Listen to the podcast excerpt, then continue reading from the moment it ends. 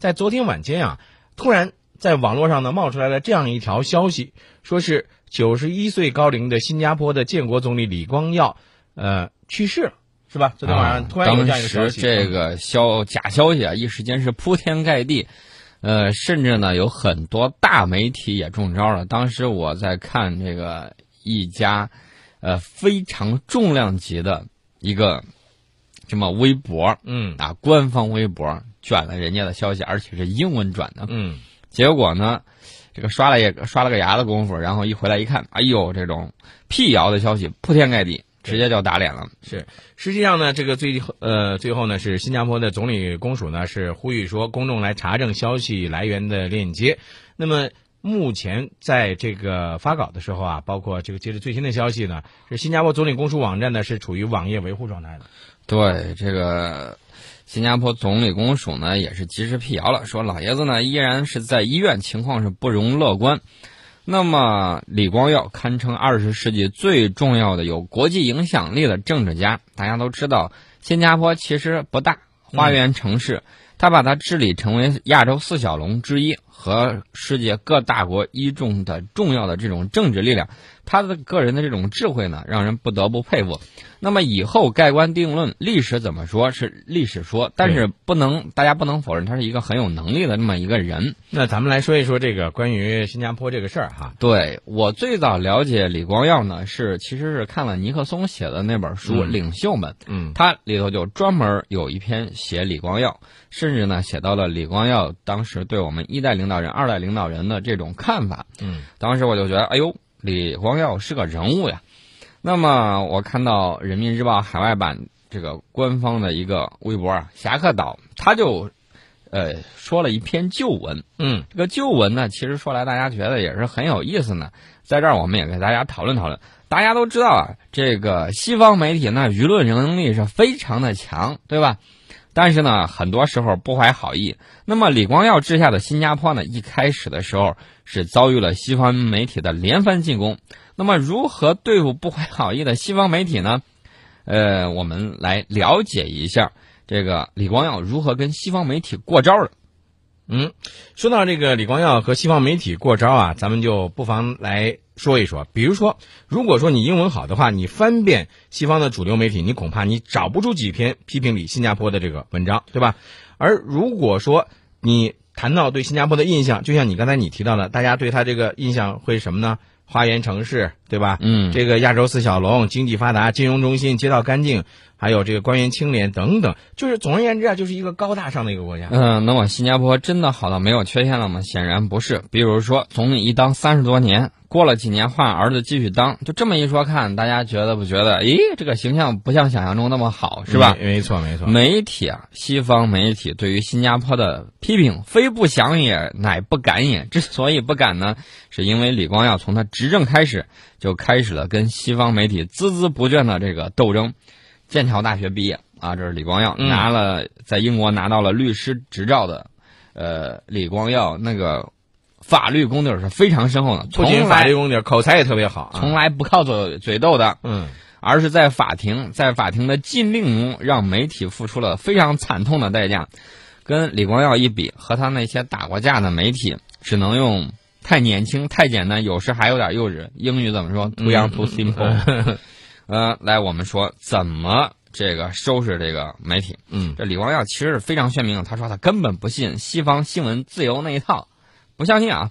在五九年的时候，呃，当时有个英文大报就比较仇视他领导那个党派，叫《海峡时报》。嗯这个李光耀就公开威胁说，如果赢下大选，必定会跟他们算这笔账。这个《海峡时报》等到呃编辑部整个跑哪儿了吗？嗯，跑到吉隆坡去了哎。那我觉得李呃李光耀后来呢是在大选中确确实实是已经告捷了，对吧？嗯而且就像你说到的，这个《海峡时报》呢是跑到了这个吉隆坡去了。那么其实还有就是说，你看啊，呃，李光耀对于在这些西方媒体对于他们的这个新加坡的一些攻击上，他采取的这些方式方法都有哪些？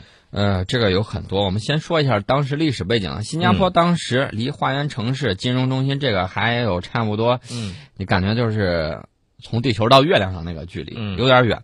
街道是臭的，河呃街道是脏的，河河是臭的，不像是花园城市啊。整个 GDP 的五分之一啊，嗯来自英国驻军。嗯啊，英国驻军给带来的 GDP，各种各样政治派别那都暗流涌动，哎什么样都有。通过控制媒体来传播他们的观点，这个在二战之后的国际格局当中，是一种后殖民主义和现代主义掺杂的这种复杂状况。嗯如果要说的话呢，其实就是新加坡有很多美分党，嗯呃，真实情况就是这个样子。对付这些人，李光耀基本没客气，连吓唬带谈话，进入他视野的统统被击退。嗯这让他还不满意，哎，从制度上毁掉了持不同意见媒体存在的可能。在一九七七年的时候，你知道他是学法律的，嗯那么新加坡就通过立法禁止任何人或受其任命者持有报刊超过百分之三的普通股权。这个夸张的比例，就自然会导致报纸没有任何人可以说了算，那么也就没有任何国外资本可以控制它。嗯除此之外呢，还设立了特别股票的管理股，这些新加坡的部长有权决定哪些股东可以获得管理权。嗯那谁获得了管理股呢？这个李光耀呢，就把它分给了本地的四大银行，纯粹利益驱动啊，嗯啊，才没有兴趣理会这个什么西方新闻自由这些这回事儿不搭理。那么，这是对他的国内媒体，重头戏来了，怎么对西方的主流媒体呢？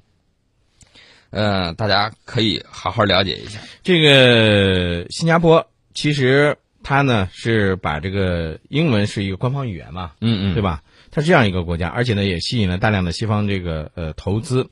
那么像这种情况下，你是西方媒体本来就以为，你看啊，这新加坡又是他们遇见过的那种后殖民地，于是呢各种的批评报道呢是纷至沓来，针对李光耀这个长期执政者的这批评啊不少。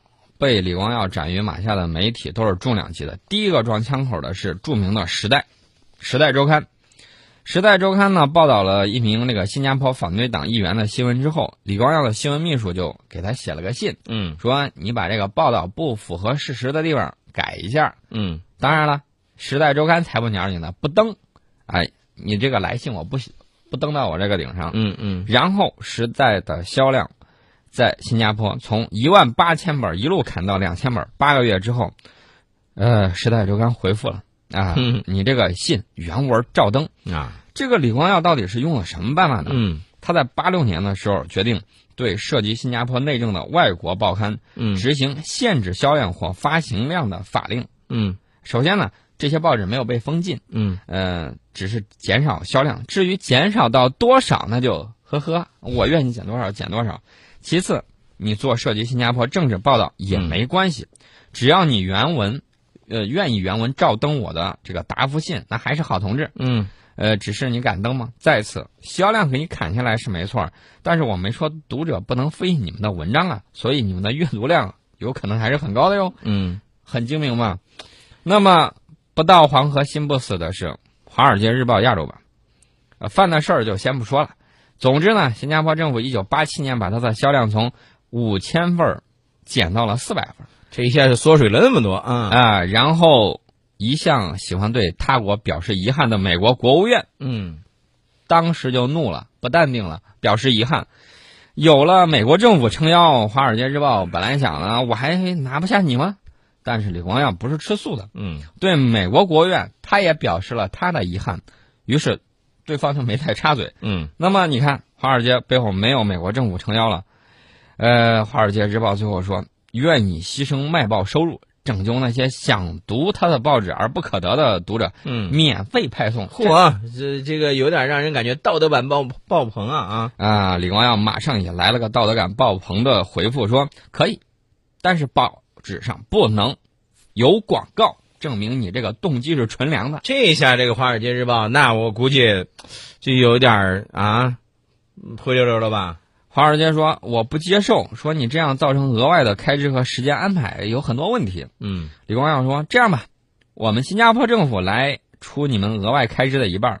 嗯，该报拒绝后再未回应。看这第二个又落下马来啊！嗯，最为精彩的是李光耀大战《泰晤士报》，哟呵，《泰晤士九报》零年了。嗯，九呃，《泰晤士报》这个也可是一个老牌媒体了啊。对《泰晤士报》的一个记者发文指责李光耀说他治国不当。嗯嗯，用的词儿也很疯狂啊。他说：“疯狂的决议阻止任何人在他的王国里违抗他。”既指既然指向了李光耀本人，李光耀亲自应战，嗯就写了一封信给这个叫莱文的记者，嗯邀请他在伦敦来一场现场直播的电视辩论，现场 PK。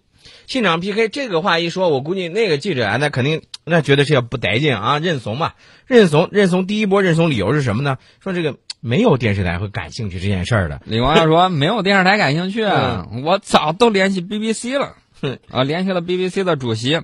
BBC 说：那行啊，这绝对能提高收视率，嗯，给半个小时。哎呀，这一看这一招不行，那那那那再来一个理由吧。第二波认怂的理由是什么呢？这个记者说了：那我还是不愿意电视评论，你从哪儿被骂的，你就从哪儿找回来，嗯咱就通过《泰晤士报》做回应，你看如何？嗯不能换媒介。因为李光耀就立即去信表示了，那你不能跟我当面对质，太遗憾了呃，《泰晤士报》一看这个去信，嗯，有点囧啊！没登。没登是吧？没登好办呐。你有这个你的千条计，我有我的妙主意啊。对呀、李光耀人家就买了这个《独立报》的，买下了这个半个版的广告位，然后呢就把这封信给登了出来。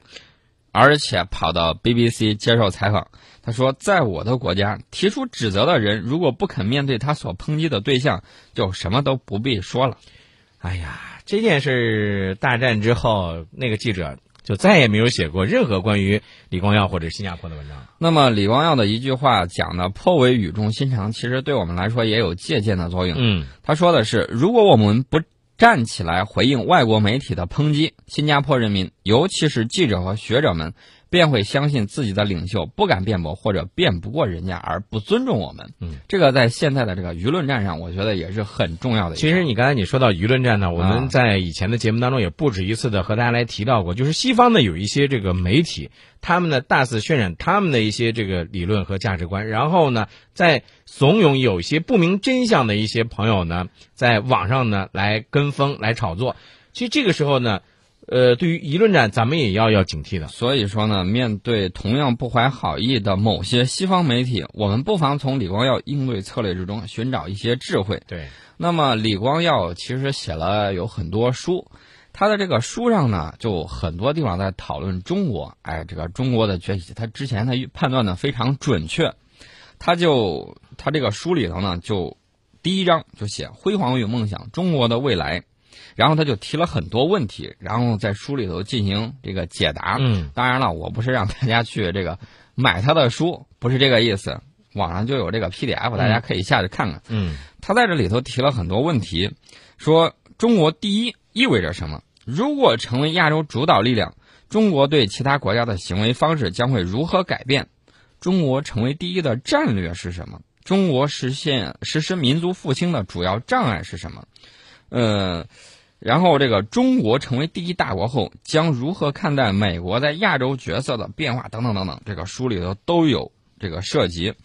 比如说，他这个他的这些论断呢，是来自于他几十年对中国以及中国领导人的这种观察跟分析。嗯，那么他问了这个问题，就是他自问自答啊，说中国领导人真的准备取代美国成为亚洲乃至世界第一大国吗？他说，当然，为什么不呢？中国通过经济奇迹，把一个贫穷的国家转变成当前世界第二大经济体，而且正如高盛集团曾经预言的那样，在当前这个发展轨道上，中国将在二十年后成为世界第一大经济体。你看，人家判断的非常准确，对吧？除了这个之外，他还就我们关心的问题，他做出了一些论断。比如说，他说未来几十年，中国是否能够保持三十多年来的这种两位数增长？嗯哎，这个其实我们也很关心，我们也看到这个 GDP 啊，然后这个呃，我们在调结构促发展，然后这个 GDP 的这个数据呢，不为 GDP 论了，数据有一些往下掉，然后世界舆论呢也有各种各样的分析。那么我们来看一看李光耀到底他对这个事儿怎么判断？他说，过去三十多年里，这个中国经济以大约每年百分之十的速度快速发展，有的时候甚至超过了百分之十二。那么中国能不能至少在下一个十年里维持如此高的增速呢？他认为是可以的。他说我们呃，他说中国啊起点低，因为当时我们刚建这个新中国嗯刚成立的时候一穷二白，加上这个现在十三亿国内消费者可支配收入不断增加，这个增速是可以维持的。嗯然后他就说：“中国真的会成为第一大国吗？”他就告诉了很多人，他说：“中国最大的优势不在于军事影响力，你因为你要跟美国这个军事力量比较而言的话，你还有很长的路要走，而且呢，我们也不打算走他这种霸道。”对，啊、我们要走的是王道。然后那王道体现在哪儿呢？李光耀就说了，在于经济影响力。中国拥有这种廉价的劳动力，超过其他任何一个国家，影响力只会提升，并且超过美国。你看到了吧？这是李光耀对这些事情的判断。对你发现没有？通过我们刚才这个讲解，大家会发现这个李光耀啊，其实是一个充满了政政治智慧的一位老人，对吧？，对，嗯然后呢，你看在他为了大家都知道，新加坡很小一个国家是家，一个弹丸小国。对，然后呢，人数也非常的少，对相比较其他国家而言，在周边是大国环立，在这种夹缝中生存，要求的政治智慧非常的高。没错，而且他要寻找的这个平衡点，也是要非常的巧妙。对，所以说呢，你看到他有时候说了很多话，做了很多事情，大家要学的是智慧。对呃，另外刚才呢，这个宋伟在说这个李光耀的这样一些观点的时候，他提到了就是中国这现在这种发展，而且我们代表的一些这个和平，对吧？其实呃，我们在世界的这个影响力呢是在不断的在增加。对，前途是光明的，道路是曲折的。前两天呢，大家都知道斯里兰卡政府那个港口城项目，哎呦一波三折。现在呢，告诉大家一个好消息：斯里兰卡内阁发言人、卫生和医药部长，呃，说了，斯里兰卡内阁已经批准此前被叫停的科伦坡港口城项目，现在进行防波堤建设。嗯，这就是为什么咱们就是说世界缺了中国是不行的，对吧？对，所以说呢，很多一些国家的这种政客呀、政治人物上台之后，也许呢，他要表现的跟以前不一样。嗯，其实呢，他如果考虑的是他国家长远利益的话，那么虽然有波折，但是前途一定是光明的。不仅仅如此，呃，我们呢也经常呢会帮助其他的一些国家来克服困难。比如说，这个外交部发言人洪磊十八号的时候在例行的记者会上呢，就这个瓦努阿图遭受飓风袭击，答问的时候呢，就表示中方会继续尽全力来支持瓦努阿图来克服困难，重建家园。对，提供了这个灾区人民最急需的食品、饮用水、帐篷还有发电机这些东西。嗯，大家看到了，我们这个乐善好施这种行为，对并不是说光是给人家这个，大家都知道，你去啊见一个客户，嗯，手里头还会带一些哎笔记本啊，嗯或者是笔啊这种嗯小礼品，拉特拉一下双方的关系。嗯，其实呢，国际社会上有时候跟这个东西也很像，啊，就不要这个轻易被网上的一些言论蒙蔽了。对。